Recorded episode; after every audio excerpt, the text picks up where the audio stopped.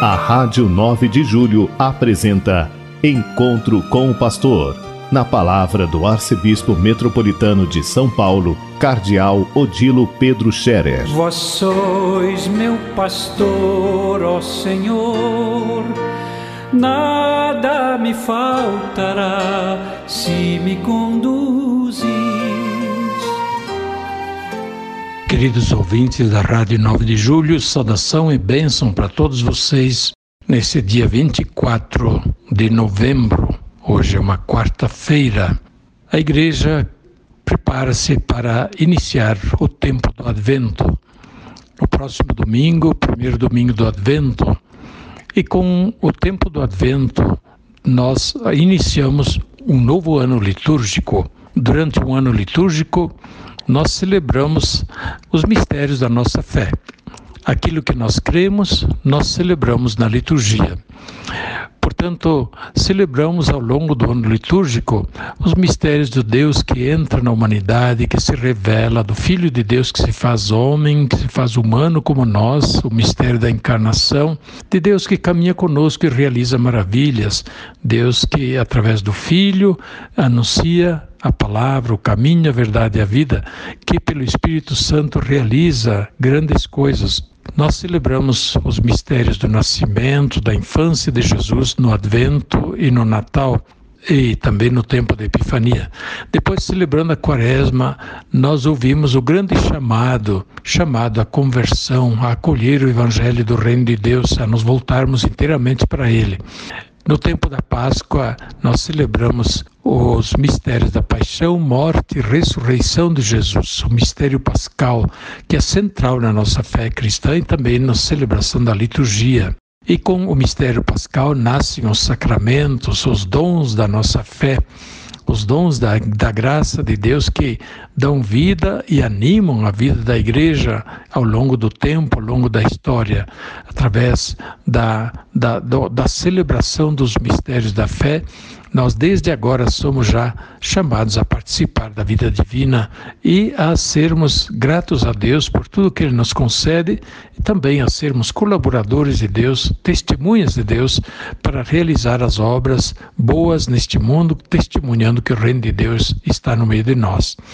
Depois, o tempo de Pentecostes e ao longo do ano comum, nós celebramos o tempo da evangelização, o tempo da missão tempo da igreja que caminha na história, que trabalha, que testemunha, animada sempre fortalecida pela ação do Espírito Santo e também animada pelos exemplos, os testemunhos dos santos, aqueles que viveram como nós e foram fiéis a Cristo, fizeram a sua parte e contribuíram a seu modo cada um para que a igreja realizasse a sua missão em cada tempo da história.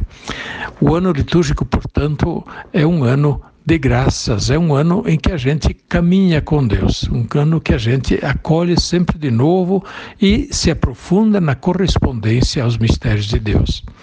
Pois bem, domingo que vem começa o Advento. E com o Advento nós recordamos as promessas de Deus, promessas de salvação. E, ao mesmo tempo, somos convidados a olhar para a vinda de Deus, a vinda do Salvador para o nosso meio. A vinda do Salvador que já veio na primeira vinda, mediante o mistério da encarnação. E nós cremos que ele virá uma segunda vez, como Jesus mesmo anunciou, e isto faz parte do nosso crer em Deus Pai. Portanto, o Advento também anuncia a nova vinda, a segunda vinda do Salvador. O Advento conclui com o Natal, tempo de alegria, tempo de consolação. Deus consola o seu povo, Deus consola a humanidade. Vem estar no meio de nós. E para nós é um convite a nos abrirmos a esta vinda de Deus no meio de nós, a presença de Deus, acolher Deus no meio de nós. Portanto, preparemos-nos para entrar bem na celebração do tempo do Advento no próximo domingo. Primeiro domingo do Advento já nos coloca na perspectiva justamente da vinda do Senhor. E nós ouviremos novamente aquela palavra: preparai, preparai-vos, preparai os caminhos do Senhor, preparai-vos para acolher bem, a fim de que ele possa entrar e seja acolhido e não seja ignorado. Nosso mundo mais e mais precisa acolher Deus, sim. O mundo que quer se edificar sem Deus é um mundo que caminha para a ruína, um mundo que caminha para a desgraça, porque sem Deus nada consiste, nada, nada permanece. Eu estou ainda no México para mais uns dias, participando da Assembleia Eclesial da América Latina do Caribe. Participam desta Assembleia Eclesial bispos, padres, diáconos, religiosos, religiosos e muitos leigos. É uma Assembleia da Igreja, portanto, não é uma Assembleia episcopal, não é uma Assembleia só de padres, só de religiosos, não todos os membros da igreja estão representados. São mais de 1.100 participantes. Aqui no México tem só um pequeno grupo representativo, mas, sobretudo, a equipe grande de trabalho, de organização, que é uma grande logística, porque esta assembleia está sendo feita online, através da internet. E por isso precisa de muita organização, muita tecnologia que precisa ser manejada. E está indo bem.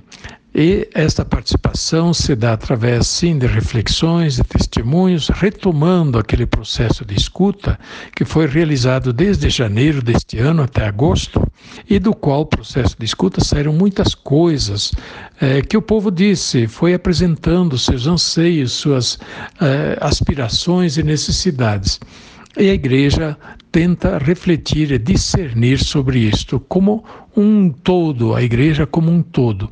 É bonito de ver como do Canadá, desde o Alasca até a Patagônia, toda a América está unida nesta assembleia, dando uma ideia do que é de fato a igreja, este povo de Deus espalhado no meio de todos os povos, caminhando com todos os povos, como disse alguém lá no começo do cristianismo os cristãos em nada se distinguem dos outros, a não ser pela fé que têm, pela esperança, pela caridade que têm e pela alegria que manifestam.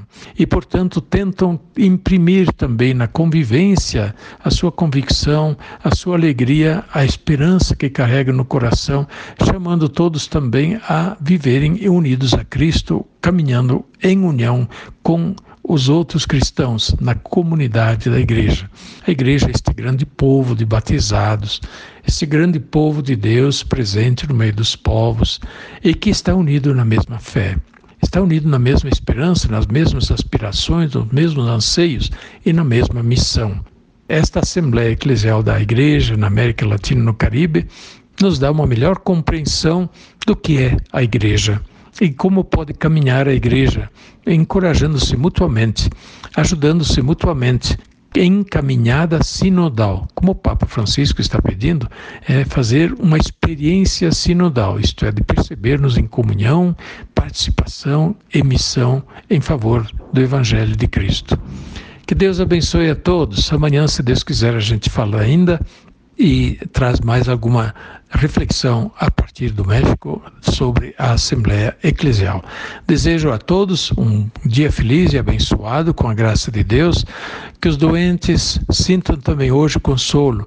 Os doentes também são membros da igreja. Membros que sofrem, membros que esperam, membros que precisam ser ajudados, socorridos, assistidos, mas os doentes são membros da igreja. E eu quero recordar aos doentes vocês têm muito a contribuir com a igreja. Quantas vezes já foi dito, né, que os doentes são membros que muito podem contribuir com a igreja, com sua doação, seu sofrimento. Já se disse também que o altar de vocês é sua cama, seu leito de hospital ou a sua casa. Vocês não podem mais sair de casa, talvez ofereçam isso a Deus Ofereça também, os seus sofrimentos em favor da igreja, da missão, dos missionários, daqueles que estão na luta do dia a dia para continuar a difundir, a testemunhar o Evangelho, a trabalhar para que este mundo seja melhor. Deus abençoe a todos e os assista com a sua graça.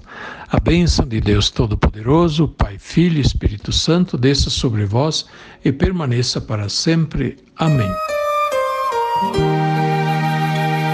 A Rádio 9 de Julho apresentou Encontro com o Pastor, na palavra do Arcebispo Metropolitano de São Paulo, Cardeal Odilo Pedro Scherer. Vós sois meu pastor, ó Senhor nada me faltará se me conduzir